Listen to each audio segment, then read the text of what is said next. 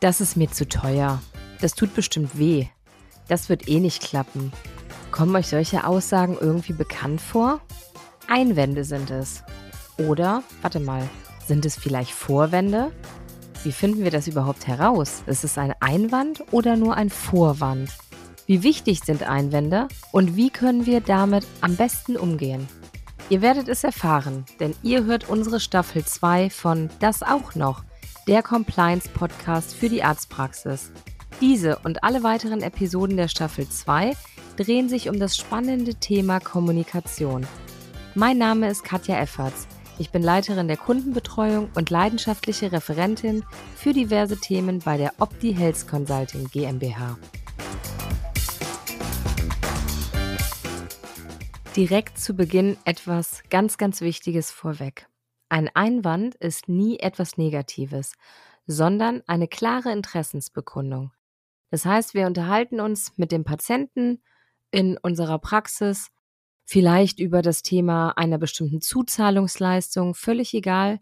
Es findet eine Aufklärung statt und in unserem Gespräch äußert der Patient einen Einwand oder auch mehrere Einwände, dann signalisiert uns das, der Patient beschäftigt sich mit dem Thema.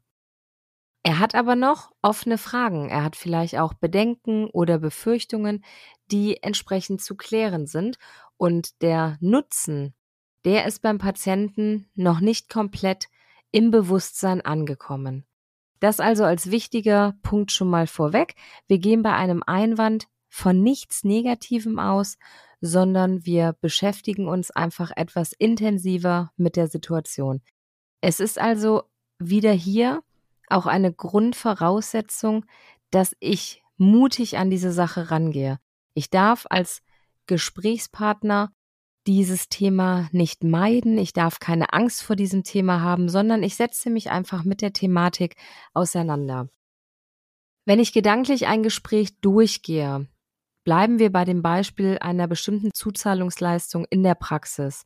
Dann thematisiert es für euch, vielleicht sogar als kleines Teamspiel in der Praxis und sammelt auf einem Zettel einfach mal mögliche Einwände, die von Patienten in diesem Zusammenhang, in dieser Beratung kommen können.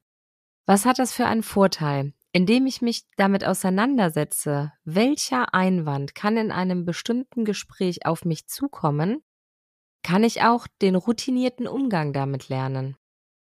Der wichtigste Grundsatz und das, worauf sich alles stützen wird, ist, dass ich mir immer vorstelle, ich habe noch nicht genug Informationen. Das werde ich jetzt auch noch ein paar Mal wiederholen, damit sich das wirklich verinnerlicht.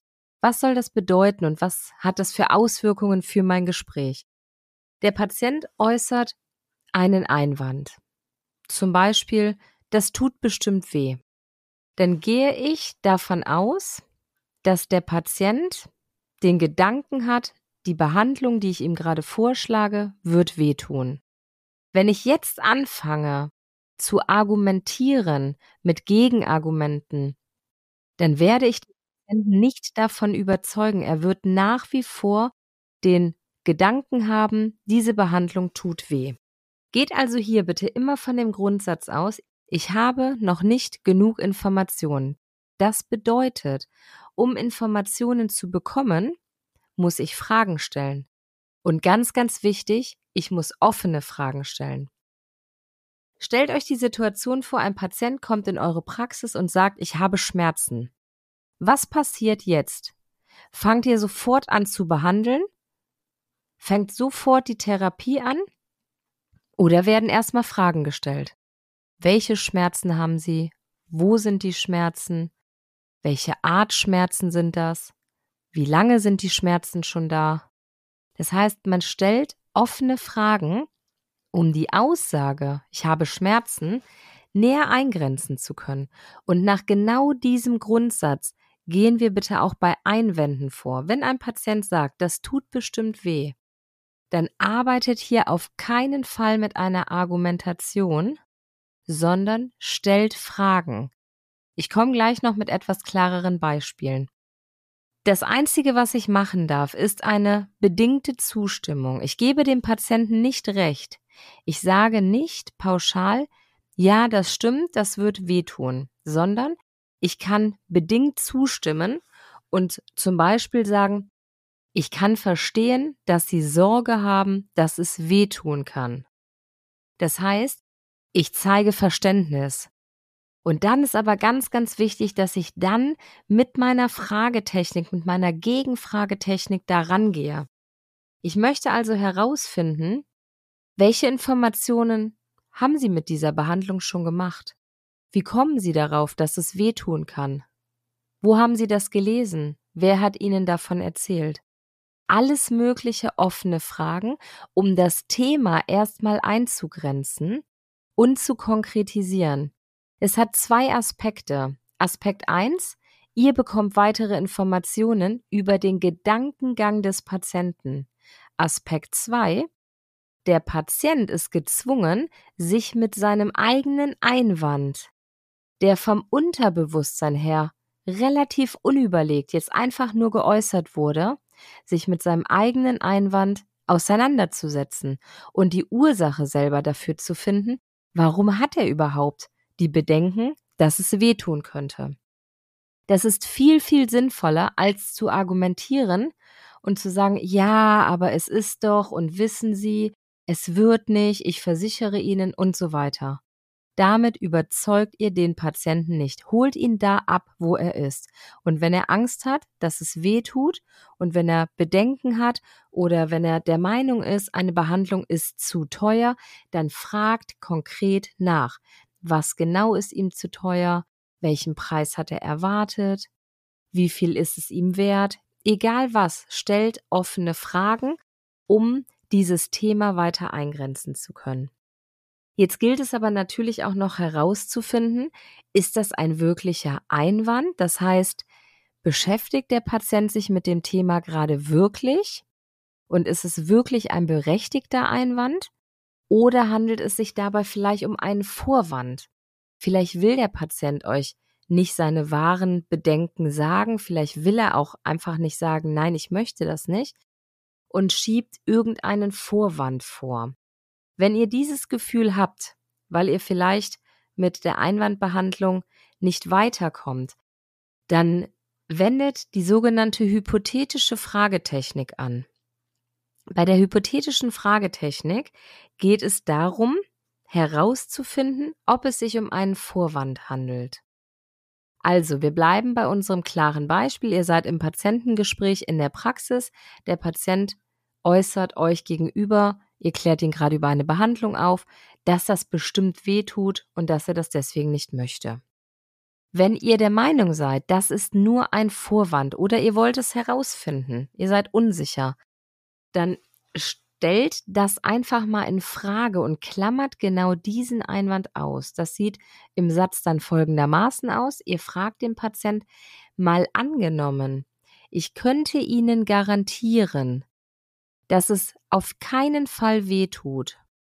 Sind Sie dann dazu bereit? Finden wir dann zueinander? Machen wir dann den Termin? Also das heißt, ihr klammert genau das aus für den Patienten, damit er das Thema mal kurz gedanklich abhaken kann.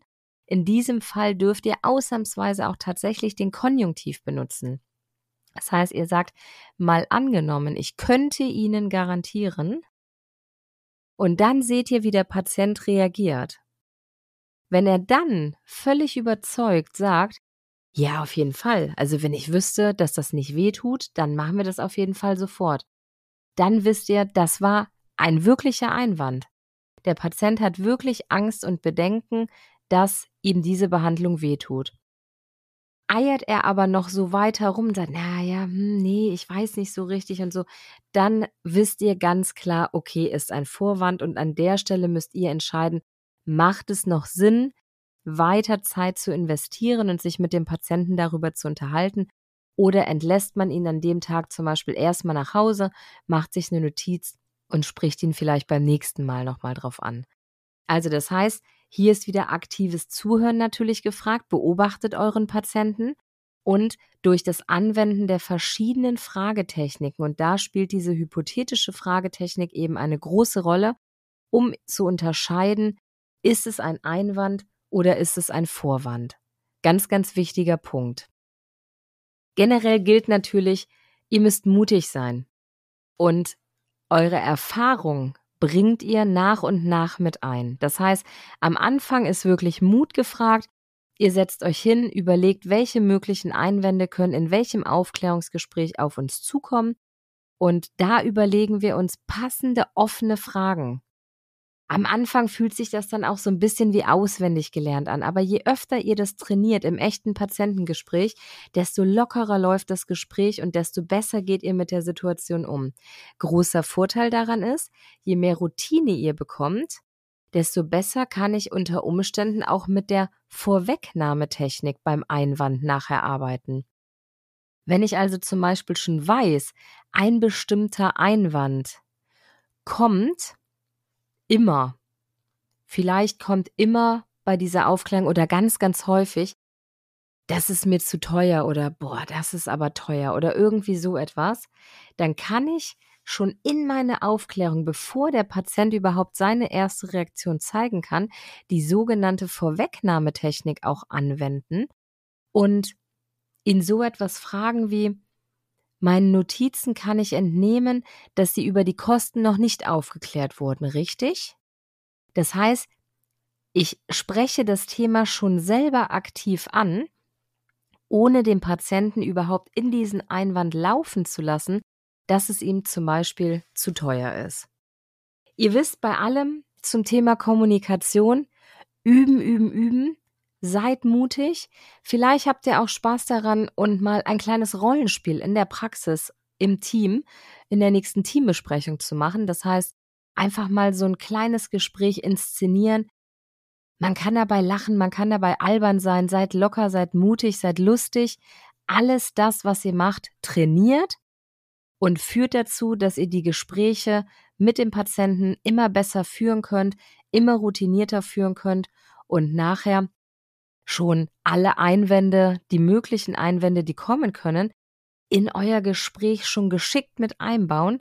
Das heißt, dass ihr gar nicht mehr so viel mit dieser Einwandbehandlung zu tun habt, weil euch die Routine gezeigt hat, was ist wichtig, vorweg einfach schon zu erwähnen und dem Patienten damit einfach schon den Wind aus den Segeln zu nehmen.